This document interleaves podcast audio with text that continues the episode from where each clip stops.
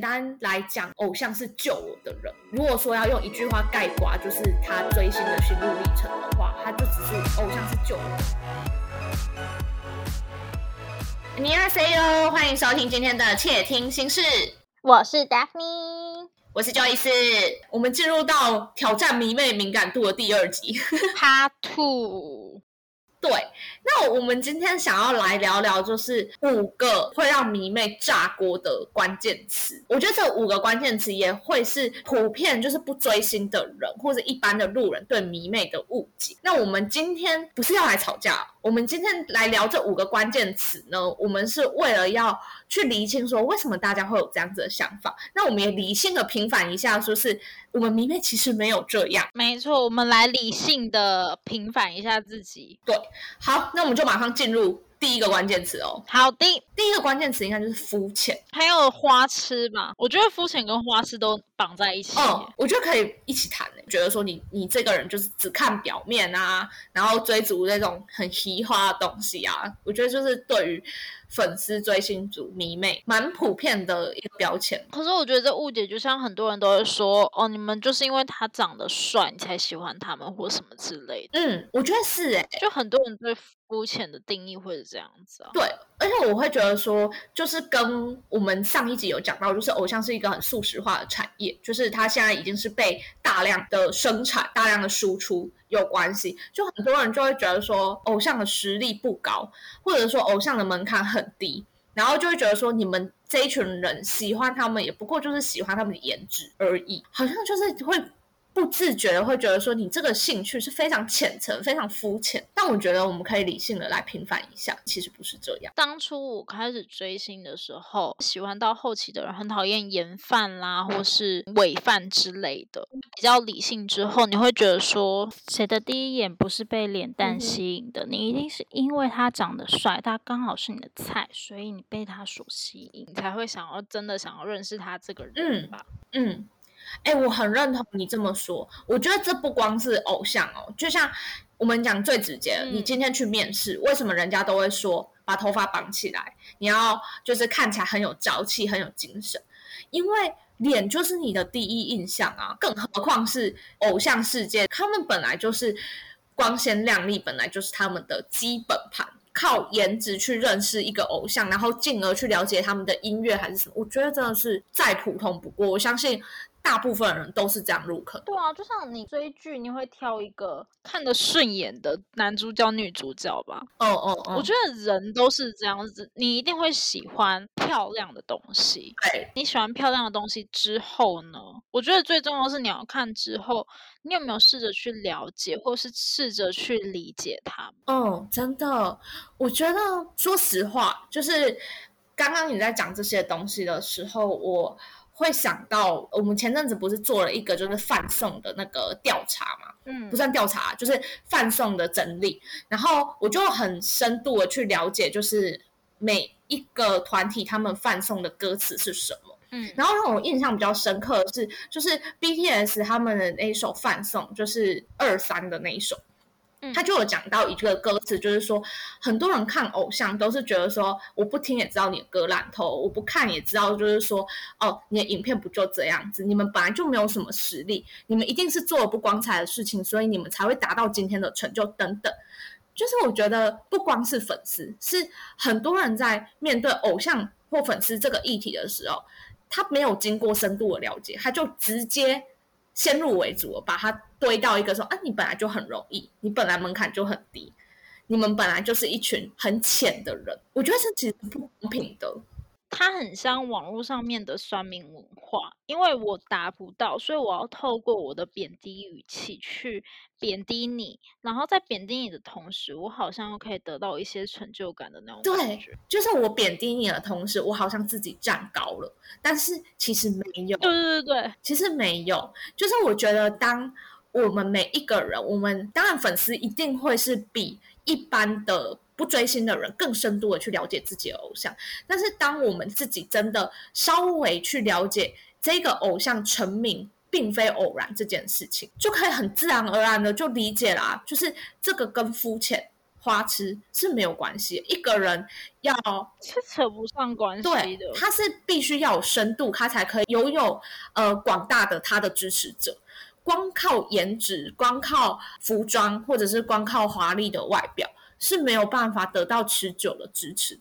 他之所可以得到持久的掌声，一定是他有更优秀的部分，但这个部分你可能还没有看到。这样，就是这些东西是你要深入去了解，或是你真的花时间去认识他们之后，你才会慢慢发现的。很多东西并不是你第一眼就可以发现真的真的，我觉得是就像人家说日久见人心嘛，我怎么可能看透过看他这个人的外表之后，我就知道他是个什么个性的偶像，或是他的品性对待粉丝的态度是怎么样嗯？而且我会觉得说，回归到就是粉丝行为很肤浅、花痴这个东西上面来看，我会觉得有一点点的不公平。我觉得兴趣是不分贵贱，我们今天所做的行为可能是大声的喊叫应援，或者是大声的表达我们的喜欢之类的这样子的行为，我觉得是作为粉丝的一个仪式感，就是它是这个兴趣的一环，你透过你实质的行为去支持这个偶像。它是这个兴趣里面的其中的一个部分，不可或缺的一个对，它是一个部分，而不是说我因为觉得你这样子的行为很肤浅，所以我去否定你整个兴趣。我觉得这样有点不公平，因为毕竟你也不了解说这个兴趣还要做其他的什么的事情，他需要去了解到什么样的部分，或者是我们在这一个圈子里面，我们过的是什么样的生活。那我觉得透过就是旁人的角度去看，我觉得应该要帮迷妹平反一下，就是可以试着了解我们吗？对啊。很烦呢、我真的觉得很奇怪，就是当有些人说可能他有收藏鞋子的兴趣，好不好意思，我永远只想要鞋子。好，有些人说他有收藏鞋子的兴趣，然后你一得知他可能有什么非常非常珍贵的鞋子，但是那鞋鞋子很贵很贵的时候，你不会去嗯嫌弃，你也不会去批评这个东西。你会觉得哇，你好厉害，你怎么排到了？你好有毅力哦！你是去排队的吗？你去找到的吗？可是当今天我们说，哎、我嗯终于抢到演唱会第一排的门票的时候，大家只会用一种你又花多少钱？你去看这个有什么意义吗？就是嗯嗯。我不懂哎、真的真的，我觉得这我们就可以直接连到下一个浪费钱。我觉得就是很多人都很喜欢说迷妹浪费钱，可是我觉得说实话，就是浪不浪费这件事，只有花钱的那一个人，他透过他买到了这个东西的价值去衡量，不是说你觉得一张票五千块叫做浪费钱。不是啊，我跟你说，因为你觉得看演唱会不值得，所以你觉得花一百块去买这张票，你都觉得是浪费钱。可是，在我们心里，你花十万块买那一双球鞋，跟我花五千块买这张门票，道理是一样的，因为他们在我们心里有价值。对我真的很讨厌人家跟我讲这句话啊，因为很多人就会觉得说，你去看演唱会你是很有钱或是什么什么的，可是我就觉得说，我平常在存钱，我平常可能你们要买化妆品、保养品的时候，我都觉得没关系，我用完就好了，我不会因为哦，我现在真的非常嗯这个包装很特别，我就去买它，因为我想要把我的嗯钱拿去做更让我开心的事情。投资在对投资的地方。那可是嗯就因为我去了演唱会，你们就觉得哦，你真的很浪费钱欸。可是说实在的，你们去买那些化妆品、保养品的时候，你们不浪费钱吗？应该是说，对于我们不做这样子的消费而言，我们也会觉得啊，这个东西我如果这样花，我也会觉得是浪费钱。可是我们不会去主动的批评，就是说，啊，你这个化妆水不是已经有两罐了吗？干嘛不一样的包装你要再多买一罐？就是我们不会做这样子的事情，但我们也不会去做这样子的批评。对啊，我觉得差别在这里。真的是超不爽其。实就是因为有很多的误解啊，就是第一开始它被认为是一个肤浅的兴趣，所以它所衍生的所有消费都会被认为是浪费钱。我觉得是因为有这一个前提在，呃，因为路人他们不够了解说为什么我们追逐偶像，才会认为说我们对偶像做的相应的消费都是不必要且不值得的。但其实我觉得回归到自身来看，还是那一句话，就是你在你的能力范围内做适当的消费，我觉得都是很 OK 的。那是你的生活，那是你的人生，别人没有资格说什么。我还是那一句，我问心无愧，我存我的钱去追我喜欢的偶像，就这样子。对，也必须说，就是我觉得普世价值里面会有一些这样子的疑问，可能也是因为一些人的追星状态是可能不健康的嘛，他可能会去借钱，借很多钱做这样子的消费，或者是说，像我们之前说过，可能在学生时代的时候，你可能没有那么多能力。然后你去做这样子的消费，可能跟父母索取了很多很多的金钱，导致他们会有一个这样子的想法，就是觉得说你这个兴趣很贵。那我觉得，当你这个兴趣很贵，他又看不出这个兴趣带给你什么样的成长的时候，他就会觉得想要否定这个东西。但基本上，我觉得没错。现在如果人家说我浪费钱，我都会 I don't care。就是你知道凭什么浪费钱？我都会一笑置之。他不是我说浪费钱，我是我花到你的钱吗？我会希望说，就是如果可以有一个机会，就是理性的坐下来讨论的话，就是我会想要借由那个机会，就是很震惊的跟他讲说，我就是需要这个东西啊，然后我也没有花到你的钱，为什么要限制我？就是我不懂，就是我觉得我也没有在管你做什么。那我也希望你不要管我的兴趣。对，我觉得这个就是一个互互相尊重没错。对对，没错没错。好，那我们来讲讲接下来的话，就是所谓的不理智。嗯，我觉得不理智是一个很多人会拿来形容明面的关键词。像是我之前有分享过，就是我学妹包车追这件事情，然后我觉得她的确就是一个非常危险的举动。然后又加上说，它的危险性会让新闻媒体们报章杂志报道，所以大家就会开始觉得迷妹很不理智。我觉得是哎，就是的确不可否认，有一些人他们会做出粉丝行为超出的事情，就像像私生饭也是啊，就是他们就等于说他们不不想要只在舞台下看到。偶像营业的样子，他们甚至想要窥探偶像的隐私。那这些东西如果说被外人知道的话，就会觉得说你其实这跟呃跟踪狂或者是变态无异。那他也的确是影响到偶像的人身安全跟生活。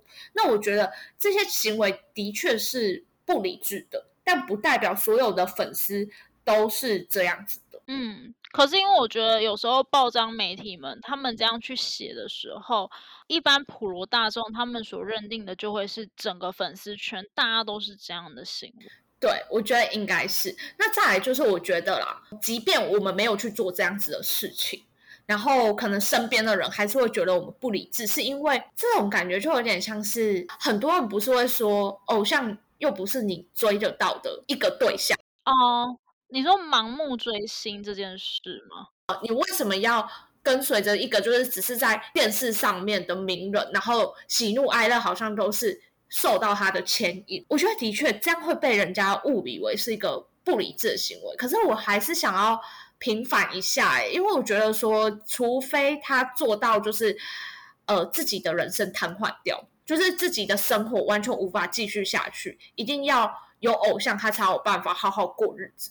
不然，其实我觉得这跟信仰其实没有什么差别。哦，就是你有一个动力去支持你的生活，然后你有一个兴趣去让你的工作更加的顺利，或者是让你更加开心。我觉得这跟不理智好像没有什么差别。对啊，就是那你这样讲，那些宗教信仰的人不也是不理智吗？对，我觉得其实是啊，就是如果说，就是很多事情都是过犹不及嘛。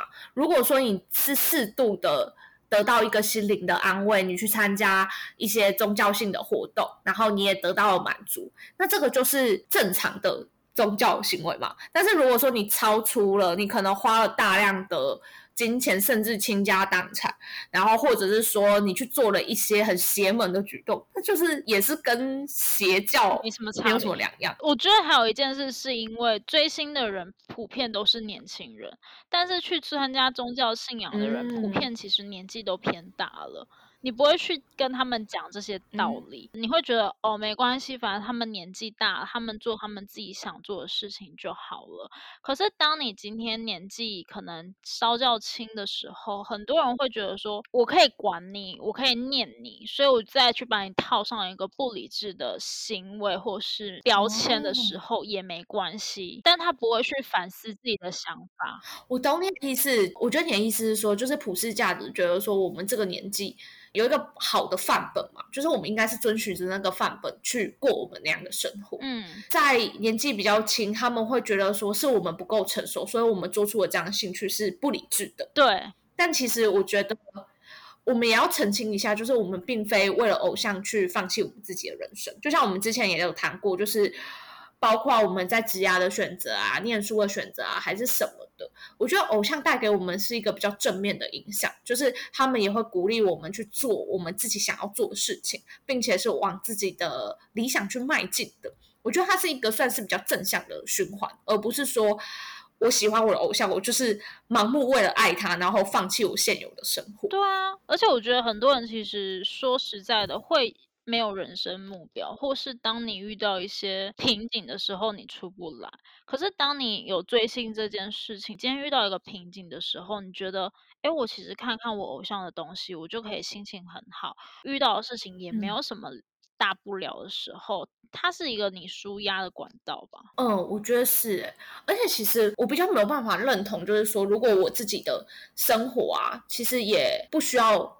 让别人来担心，然后我还被冠上一个追星是不理智的行为这样子的一个说法，就我会觉得说这样子对我们来讲说不是那么的公平，因为其实说实话，就是我的生活也没有让你担心，然后我也没有因为这样子看起来很糟，那为什么我要因为这个兴趣而被说我不理智？嗯。那我想要讲一个，就是我觉得其实偶像带给我的生活就是一个比较正面的影响，就是像我我们那一团有几个偶像是非常热心公益的，嗯，就是他们可能会帮公益团体写歌，或者帮弱势团体写歌，然后再把那个款项捐出去，或者是说他们也会认养需要被扶助的一些机构等等。那因为我自己以前也常年的在做志工，毕业之后能够去做志工的时间比较有限。你可能你的上班时间就是是很固定，然后你假日如果还去做志工的话，也不一定就是不一定每一周都有空，然后你也不一定有完整的休息。我觉得这两个都是点，就是我觉得身体力行的时间变少，就觉得说其实我自己一开始我不太会轻易的说是说我要捐钱啊还是什么之类，因为我会觉得说他这样子可能会对我的人生造成负担，我会觉得说哦我付出行为这个负担比较。小，但我付出金钱的话，我可能我的生活会造成很大负担。可是我其实看了我的偶像，就是他们都是腾出时间去做这些事情的时候，我会觉得说，我有的那些想法都是借口。你不想去做那些事情的时候，你就会有很多借口去阻挠你。可是如果你真的觉得这件事情是很重要，你去做，你不会觉得那么的负担。所以其实后来，呃，我在工作比较稳定了之后，我就直接设。金融卡扣款就是固定定额的去扣款，然后去辅助帮助。对我比较关注的议题，每一次年度在收到那个总结报告的时候，就是呃，他他会说你今年度捐款多少，然后感谢啊什么之类，我就会觉得说这件事情其实是呃我的偶像让我知道说我可以像呼吸一样平常的去完成这件事情，而不是说我很有负担的我要。哦，起了一个大早，然后我要特地去做某一件事，很有仪式感。他是可以很自然而然的去做这件事，我觉得这是一个对我很正面的影响。诶，我觉得这个很多人都觉得说，可能迷妹都只能用尖叫啊、嘶吼的方式啊，去认同偶像的行为或者是什么。就是我觉得其实有时候不是这样，因为据我所知，也有很多的迷妹，他们可能用偶像的名义在做公益。或者用偶像的名义去帮助其他人，我觉得这都是就像上次说那个什么善的循环，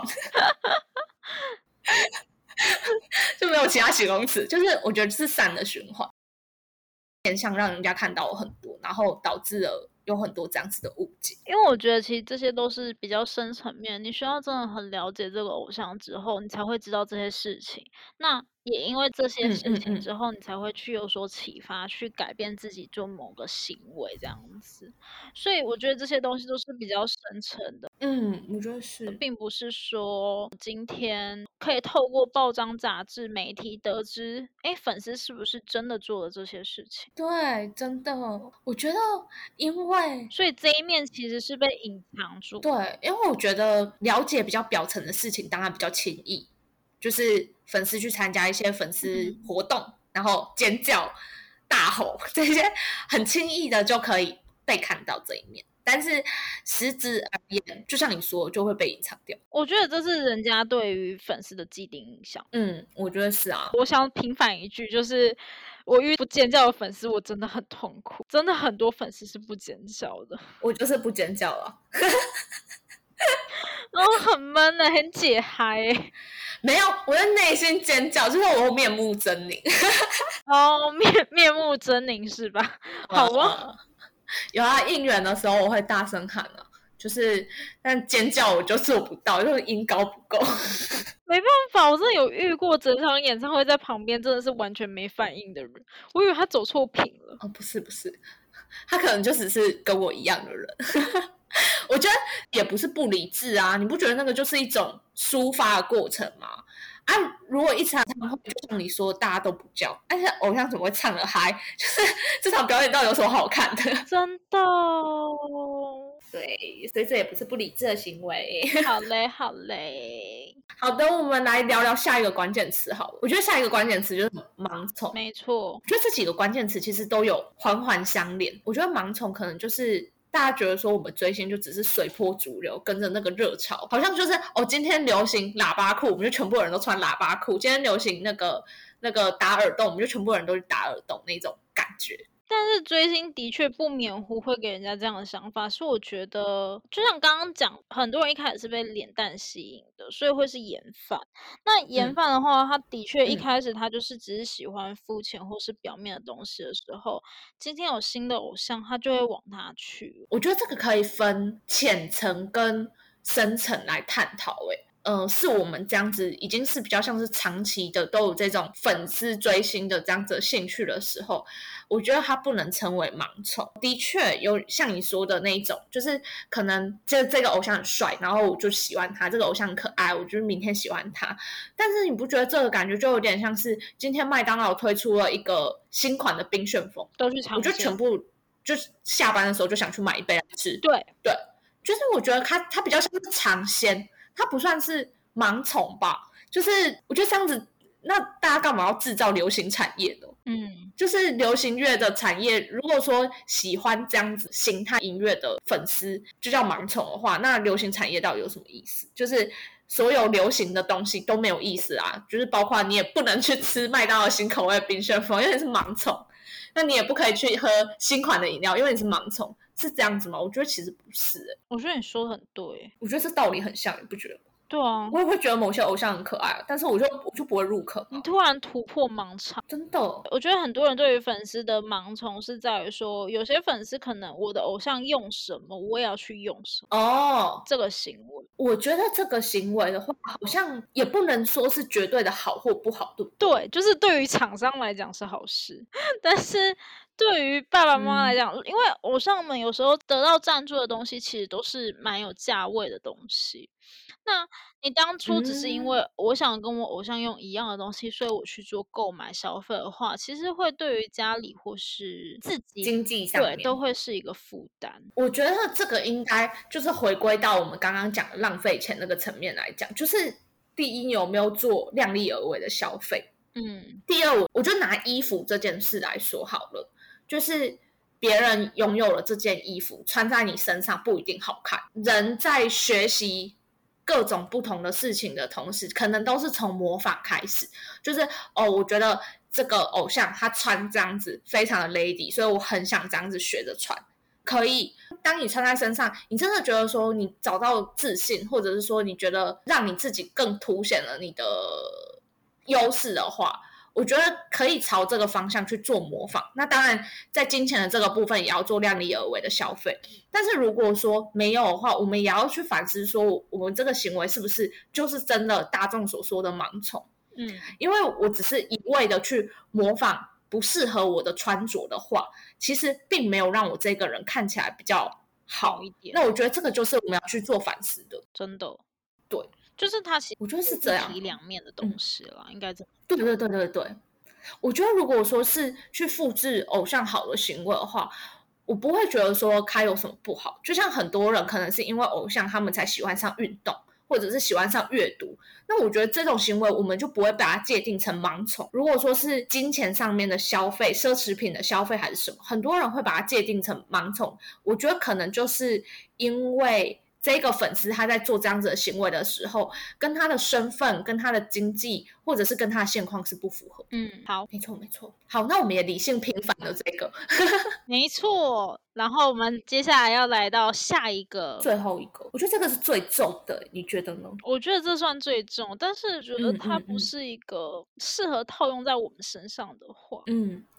我们要讲出最后一个关键词，就是有人会觉得迷妹是一个堕落。我觉得这是有点在指责我们放弃自己的人生，是不是啊？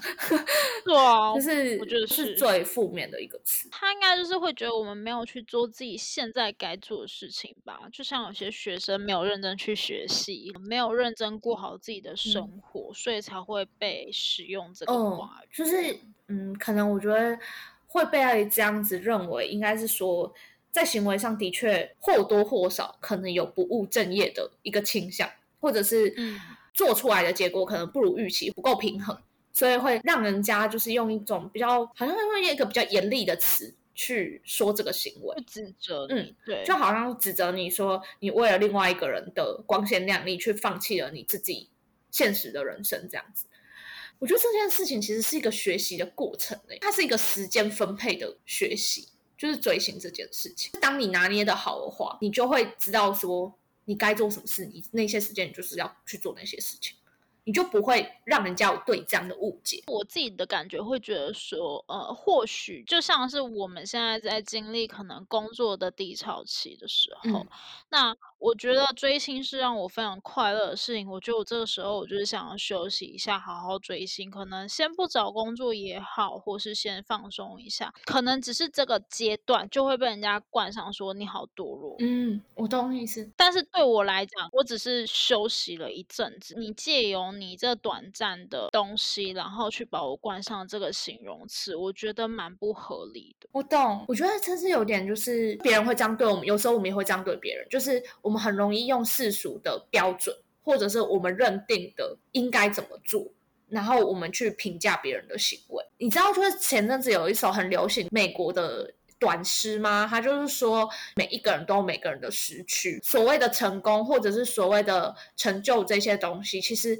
它都会在对的时间点出现在对的人的生命里。那有些人只是，就像关少文，不是他的那个。Bio 的那个 title 啊，就讲说不要别羡慕别人花开早，但是要自己做到，就是让自己花开好。我觉得其实就是有点这样子的道理。你人生的轨迹可能并没有像社会价值预期的那样子，但不代表说你现在做的事情就是堕落。我觉得这样很不公平，就跟刚刚我们在讲不理智，就是很不公平。就是我觉得很多人他是看到你现在这个所作所为，去把你套上这样的名词。